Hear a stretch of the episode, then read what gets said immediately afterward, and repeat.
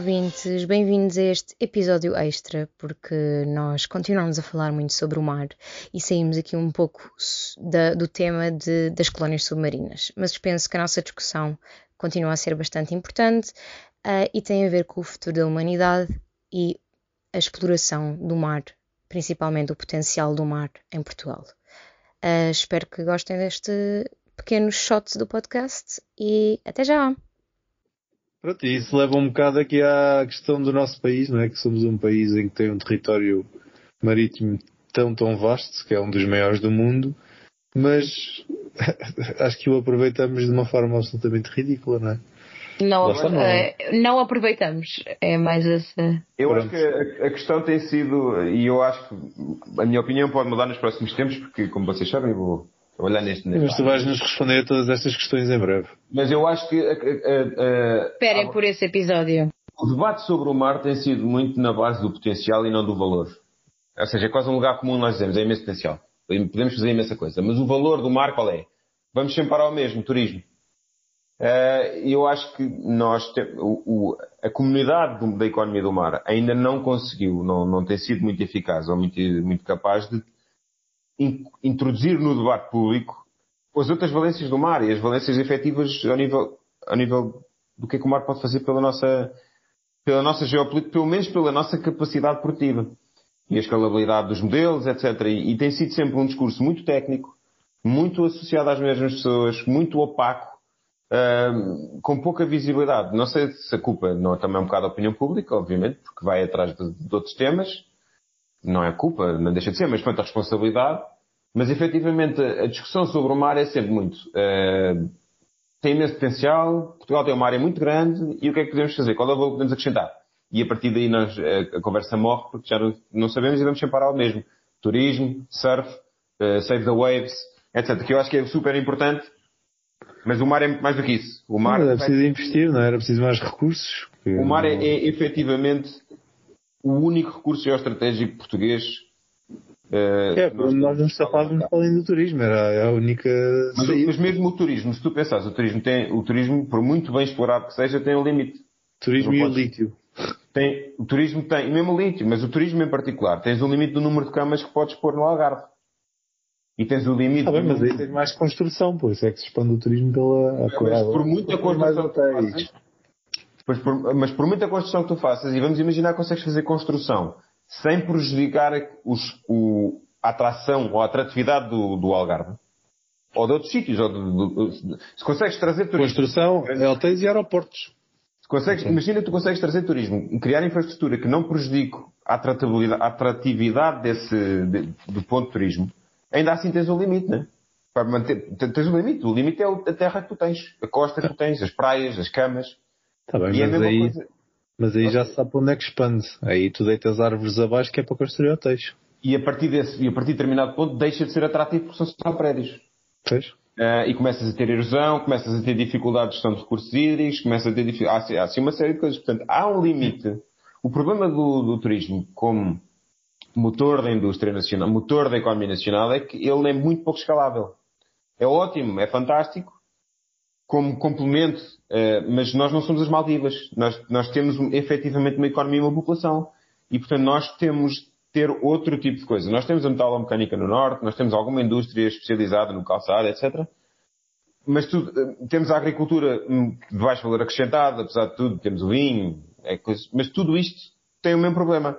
Tem eh, é mão de obra intensiva, portanto temos limites de mão de obra e temos e precisa de terra. E temos, nós temos limites de terra, temos um peixe pequeníssimo. O mar é é muito... O mar também tem os limites, ó oh Manel. O mar também vai ter os seus limites. Eu, teoricamente, não. Só que ainda não está explorado, portanto o limite Depende agora é um potencial é gigante. É isso, ou seja, o limite prático, na prática, o limite uh, efetivo que o mar vai ter à exploração é, é, é, tão, é tal maneira elevado que na prática é como se não existisse. Né? Nós temos uh, a possibilidade de explorar modelos económicos, modelos de negócio no mar, modelos de produção no mar, uh, praticamente sem limite. O só precisamos é de concordar todos, precisamos de o fazer e depois encontrar uma maneira de o fazer. E é isso que realmente não tem, não, nós não temos conseguido fazer. Eu, eu, eu, fiz o Major in Maritime Business na Nova em 2012, 2011, 2012. Passaram 10 anos objetivamente estamos mais ou menos na mesma.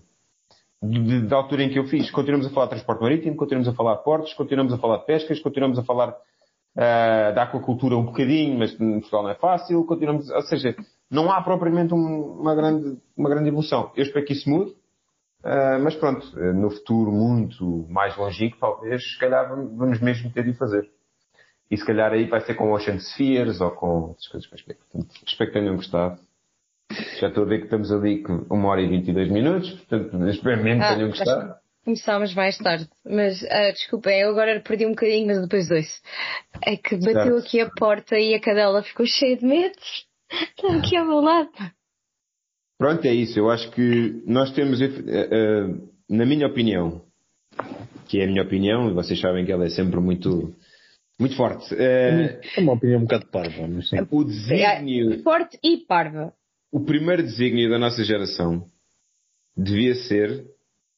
Ah, não me ponhas a... a... mim com a tua geração, mas não. Transitar. uma geração de, de A nossa, mais ou menos.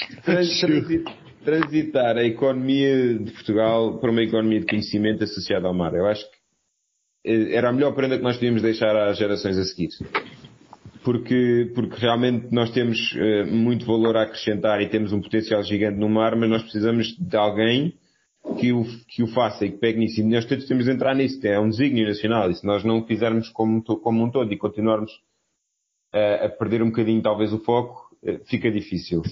Eu espero que sim. Espero que nós contamos contigo, Manel. Tenho Já mais contamos uma... contigo.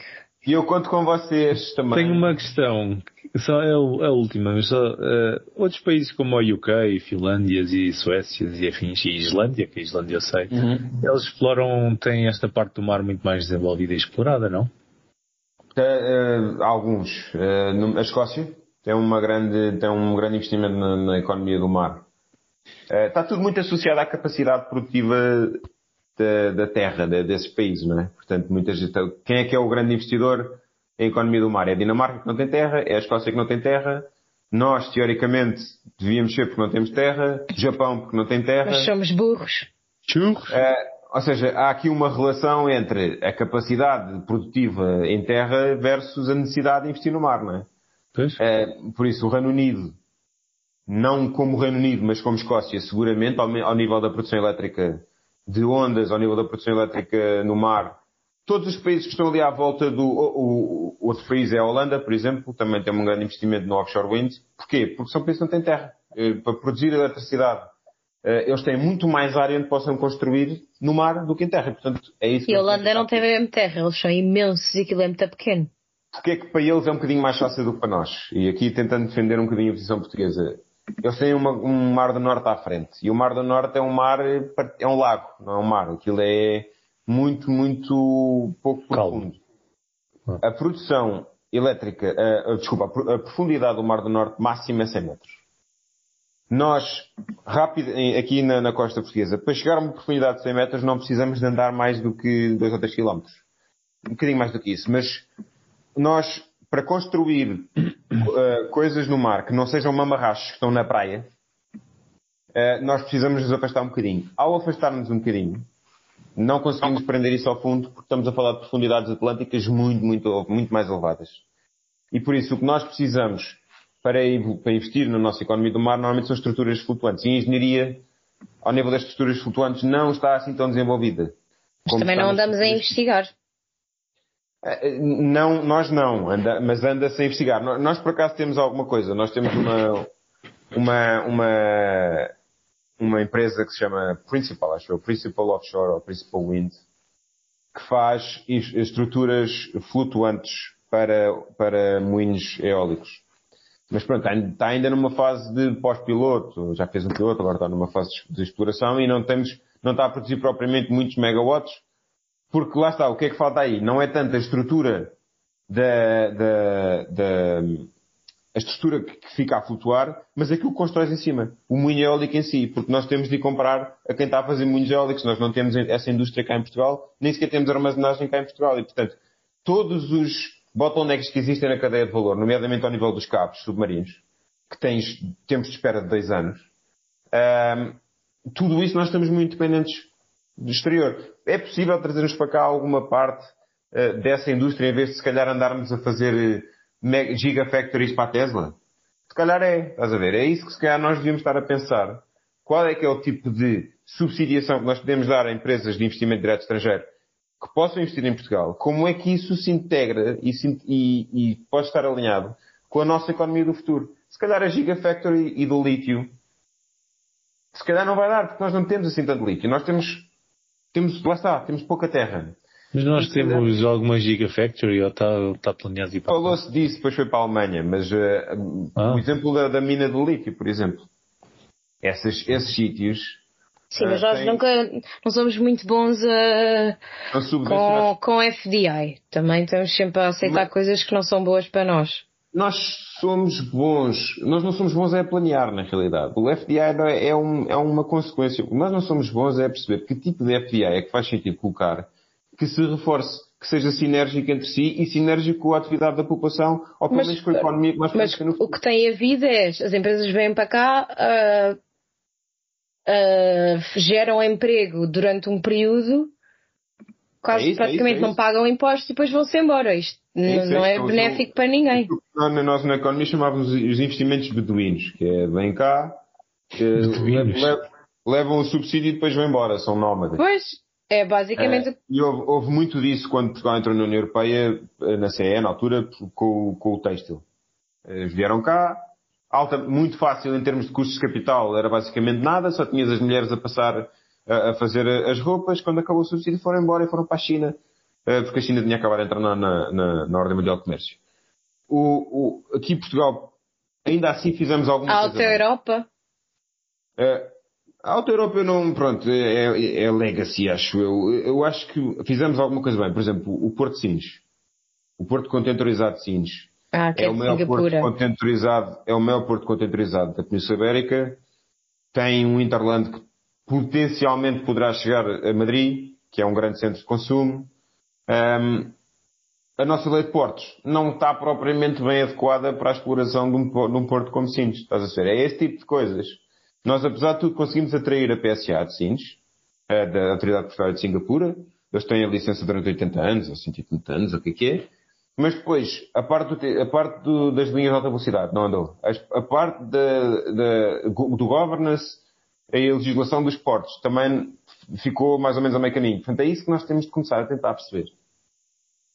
Temos, temos sempre, quando eu digo temos, não é o governo, é todos nós. Temos de ser criteriosos na forma como nós estamos a, a, dar subsídios a empresas de investimento direto estrangeiro e como é que depois nós usamos esse investimento para criar cadeias de valor que, que multipliquem esse valor para a população.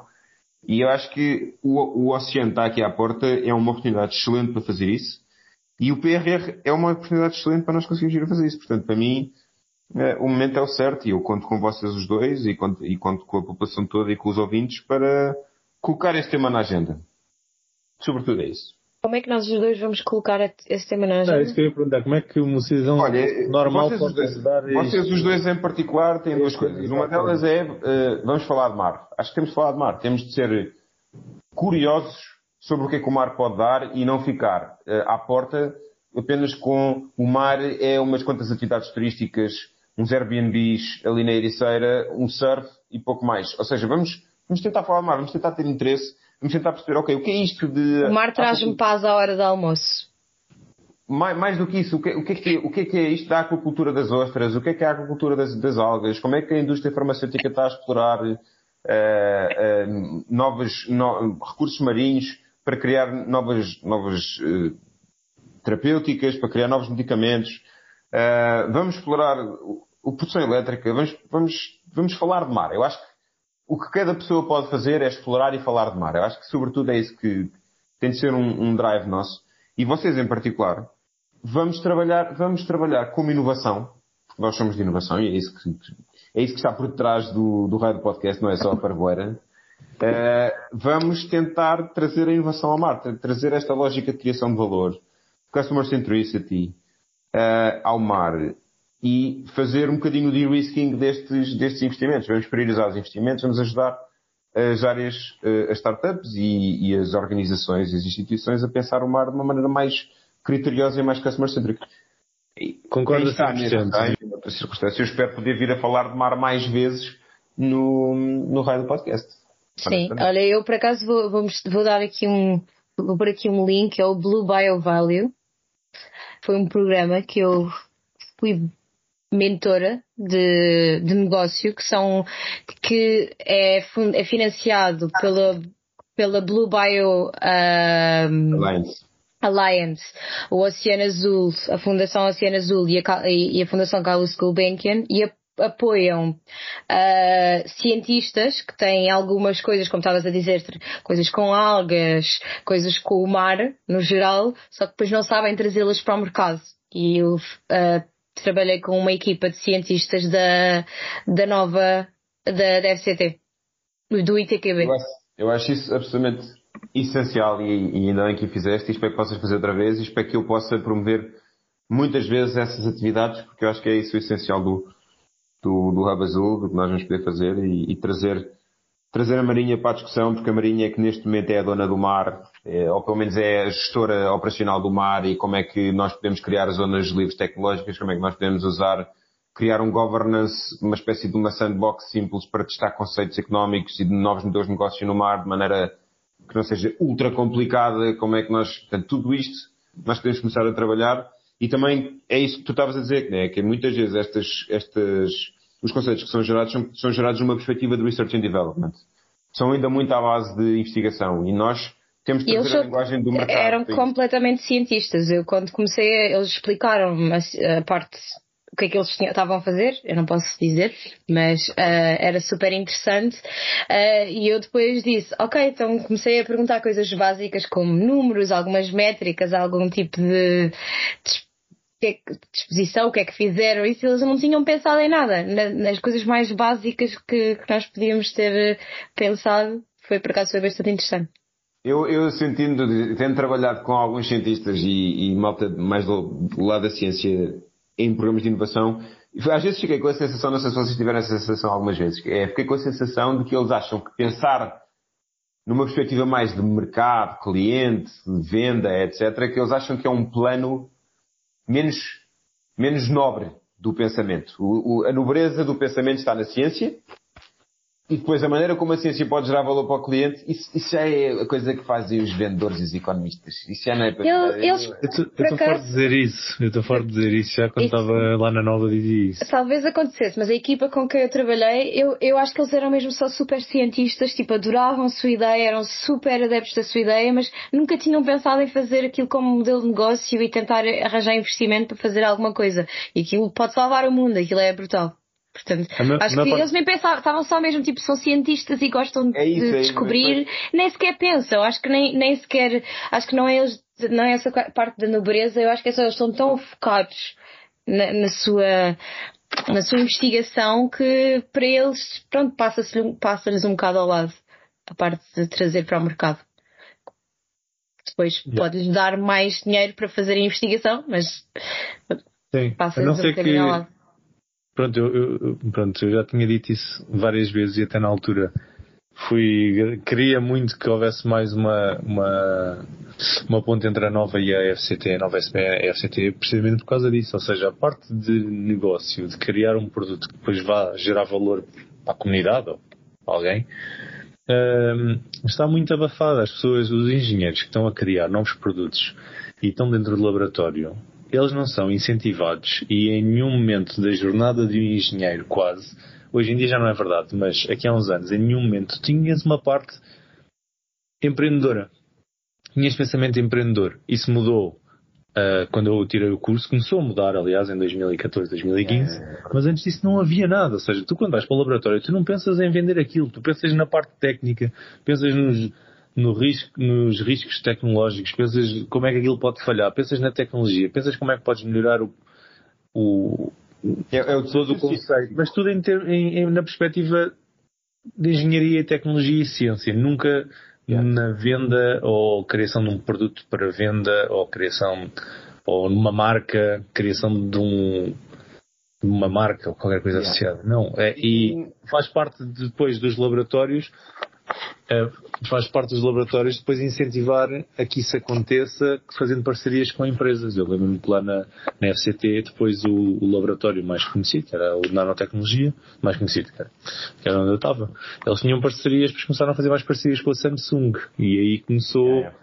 começaram a ter um bocadinho mais cuidado depois, mais cuidado, quer dizer, a ter mais noção de que, ok, isto que estamos a criar pode, pode realmente vir a ser um produto real. Isto pode sair do laboratório, ok? Mas eles não, eles, nós já. Eu não sei se para eles isso tem grandes. Eles, nós, o Gonçalo já não sabe onde é que está. Já não sei onde é que estou no espectro. mas é o que ele não diz. O laboratório é, é particularmente relevante.